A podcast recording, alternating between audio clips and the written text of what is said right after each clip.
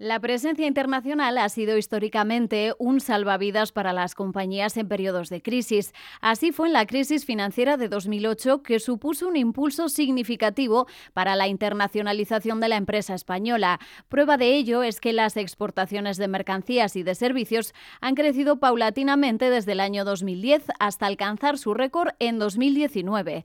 La consecuencia más palpable es que la balanza por cuenta corriente de la economía española ha pasado de estar en déficit a un superávit equivalente al 2% del PIB el año pasado. Sin duda, este incremento de la internacionalización ha tenido consecuencias positivas en la economía. El modelo de crecimiento es más sólido y equilibrado y la actividad en el exterior ha pasado de ser una palanca de crecimiento coyuntural que contrarrestaba las caídas en el mercado nacional a un elemento de crecimiento estructural. Sin embargo, la irrupción de la COVID-19 a nivel mundial ha generado un nuevo escenario global. La pandemia ha frenado la dinámica positiva que venía experimentando la internacionalización de la empresa española y según los últimos datos, el comercio exterior de España ha bajado a niveles de principios de 2017. En este podcast de KPMG analizaremos cómo responde la empresa española a este nuevo entorno y qué retos afrontan los procesos de internacionalización. Bienvenidos.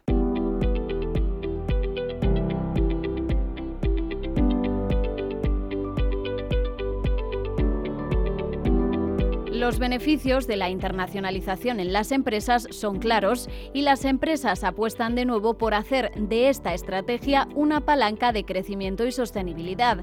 Así se pone de manifiesto en el informe Expansión Internacional de la empresa española, un nuevo escenario global elaborado por KPMG en colaboración con la Asociación Española de Directivos, el Club de Exportadores e Inversores Españoles, la Asociación de Marcas Renombradas Españolas, la COE y la Cámara de Comercio de España y con el apoyo de ICEX España Exportación e Inversiones y que recoge las conclusiones de una encuesta realizada a cerca de 500 directivos españoles. Al ser cuestionados por el impacto de la internacionalización en su empresa, los directivos lo tienen claro. El 95% considera que favorece el crecimiento de la facturación. 9 de cada 10 observa una mejora de la imagen de la marca de la compañía y para el 70% ha tenido consecuencias positivas en la rentabilidad, innovación y la productividad. Pero el inevitable impacto de la pandemia en los movimientos de mercancías y población han afectado enormemente en las cadenas de suministro y la demanda a nivel internacional. El 63% de los encuestados afirma que su negocio internacional ha disminuido en el último año a raíz de la COVID-19 y solo un 15% considera que el impacto ha sido positivo. Sin embargo, la internacionalización sigue estando en los planes de futuro. Tres de cada cuatro empresas están explorando nuevas oportunidades internacionales. Solo el 15% de los encuestados reconoce haber paralizado su prospección de nuevas vías de crecimiento internacional. La expansión internacional continúa abriéndose camino con la Unión Europea como destino prioritario para el 37% de las empresas, seguido de Estados Unidos con un 35% y Latinoamérica 24%. Pero ¿cómo es el nuevo entorno global al que se enfrentan las empresas? ¿A qué retos se enfrentarán en los próximos años las compañías con actividad internacional? Begoña Cristeto, socia responsable de automoción, industria y química de KPMG en España, nos explica cómo afronta la empresa española el nuevo escenario internacional. Las empresas españolas tienen que aprender a convivir en un entorno global de alta incertidumbre, donde a los riesgos económicos se le han venido a, a sumar los riesgos sanitarios que van a incorporar un elemento adicional de volatilidad en todo este escenario. Los retos principales en los que se tienen que enfrentar nuestras empresas, pues yo diría que siguen siendo el reto de la digitalización, los retos de la sostenibilidad y también la amenaza al proteccionismo, ¿no? que nos tememos que va a seguir viva en los próximos años. Pero destacaría, quizá como consecuencia de esta crisis, dos nuevos retos a los que tienen que hacer frente, que es las presiones competitivas en el sector, que se están viendo cada vez más fuertes e importantes a lo largo de todos los mercados y sobre todo esa necesidad de adaptarse y responder a los nuevos hábitos y preferencias del consumo que han surgido tras la crisis. Un entorno más competitivo, agravado por las consecuencias económicas de la pandemia y con un consumidor más exigente y digital.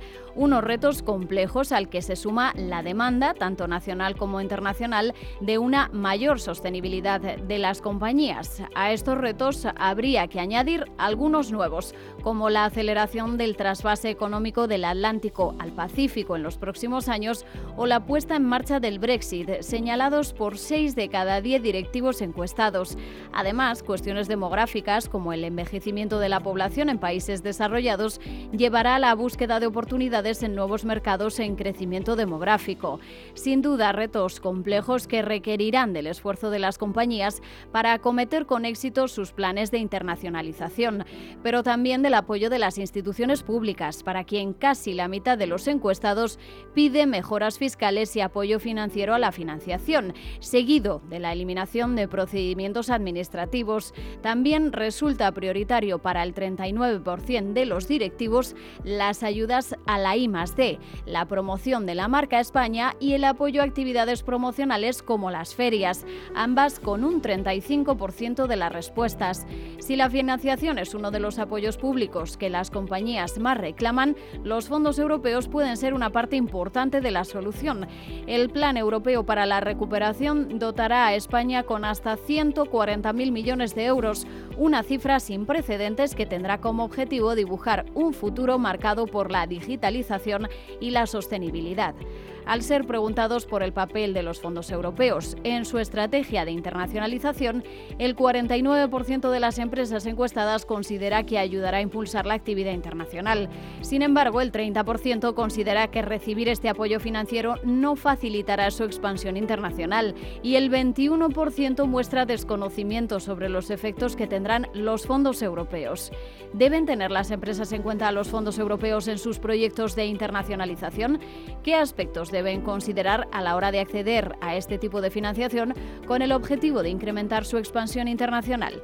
Begoña Cristeto nos explica los detalles. Sin ninguna duda, la llegada de los fondos europeos a nuestras empresas y sobre todo el cómo se van a canalizar estos fondos a través de las convocatorias que surjan en los distintos ministerios y organismos es fundamental ya no solo para que nuestras empresas puedan hacer frente a esta crisis económica como consecuencia de la pandemia, sino básicamente porque las tiene que ayudar a posicionarse, a posicionarse con fuerza ante los nuevos retos que les van a pedir y que les van a exigir la competitividad de los mercados internacionales, como son la sostenibilidad, como, como es la, la digitalización en el sentido amplio de toda la cadena de valor de cada uno de los, de los sectores. Las empresas tienen ante ellas una oportunidad, una oportunidad que le brindan estos fondos y que tienen que saber aprovecharla. Y para ello lo importante es analizar esos planes estratégicos, esos programas que tenían ya en sus empresas para ver si cumplen los requisitos que piden estos fondos europeos y establecer una estrategia, una estrategia a corto y medio plazo que permita maximizar la canalización de estos fondos y la captación de estos fondos con el fin de poder pues, eh, ayudar a sus empresas ante estos nuevos retos que En definitiva, las empresas españolas son conscientes de que nos encontramos en un nuevo entorno completamente diferente, pero continúan confiando en la internacionalización como uno de los pilares para la recuperación de la crisis económica. Son conscientes de los retos, pero miran con optimismo hacia el futuro, buscando crecer en más países. Si quieres conocer más detalles del informe La expansión internacional de la empresa española o cómo abordar los retos del nuevo contexto global, puedes hacerlo en kpmg.es o kpmgtendencias.com. Y recuerda suscribirte a nuestro canal de podcast para no perderte análisis de interés y actualidad de la mano de los expertos de KPMG.